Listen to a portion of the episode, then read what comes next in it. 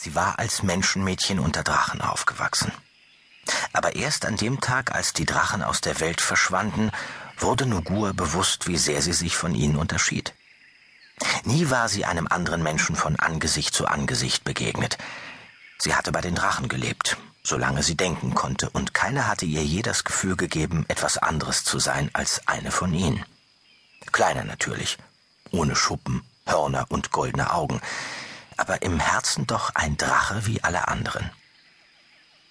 Der mächtige Yao Zi, größter unter den Drachen des Südens, hatte sie einst zwischen den Bäumen am Fuß der Berge gefunden.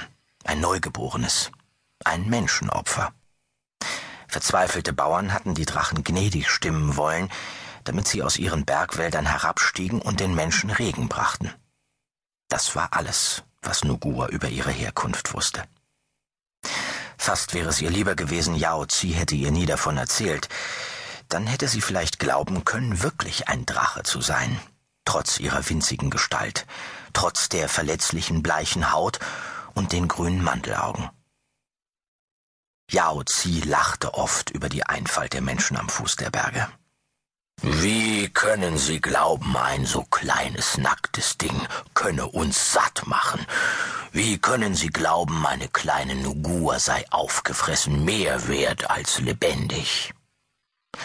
Sie saß im Schneidersitz vor ihm auf einem Felsen, weich gepolstert auf einem Kissen aus Moos.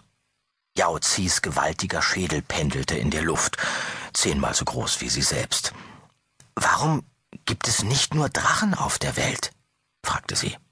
Ein amüsiertes Schnauben trompetete aus Yaozis Nüstern. Eine flirrende Wolke wie Goldstaub verflüchtigte sich himmelwärts. Warum gibt es nicht nur die Berge, sondern auch Wälder und Flüsse und Seen? hielt er dagegen. Alles hat seinen Wert für die Welt, nur ist es manchmal schwer, ihn zu erkennen. Und wie ein Berg überragte Yaozi das Mädchen tatsächlich. Das spitze Maul öffnete sich nur unmerklich, wenn er damit Worte formte. Seine Schuppen, jeder so groß wie Nuguas Oberkörper, waren rostrot und bronzefarben.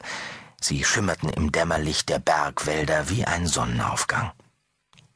Aus seiner Stirn wuchsen Hörner, geformt wie ein Hirschgeweih, und aus den Lefzen seines Drachenmauls schlängelten sich zwei baumlange goldene Fühler wie Schnurrhaare, mit denen er Nugua manchmal anstupste wenn er ihr zeigen wollte, wie gern er sie hatte. Wenn alles einen Wert hat, welchen Wert haben dann die Menschen? fragte sie. Sie sagte nicht wir Menschen, denn sie fühlte sich nicht wie einer.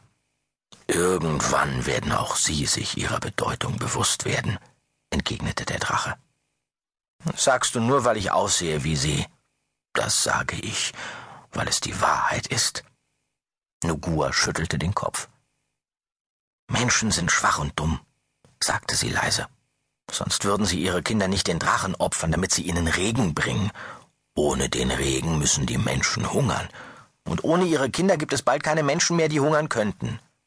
Yao Zi schüttelte lachend seine blutrote Drachenmähne. Sein rechter Fühler tupfte eine Freudenträne aus seinem goldenen Auge. Der linke aber schob sich auf Nugua zu und berührte sanft ihre Stirn. Du sprichst wie ein Drache, stellte er fest, wie ein junger, vorwitziger, nicht besonders gut erzogener Drache, aber doch wie ein Drache. Nugua umfasste den riesigen Fühler und drückte ihn an sich. Er war breiter als sie selbst und fühlte sich warm an. Geschmeidige Muskeln lockerten sich unter der Goldhaut und passten sich der Form ihres Körpers an. Ich will niemals ohne euch sein, sagte sie glücklich. Das musst du nicht, sagte Yaozi.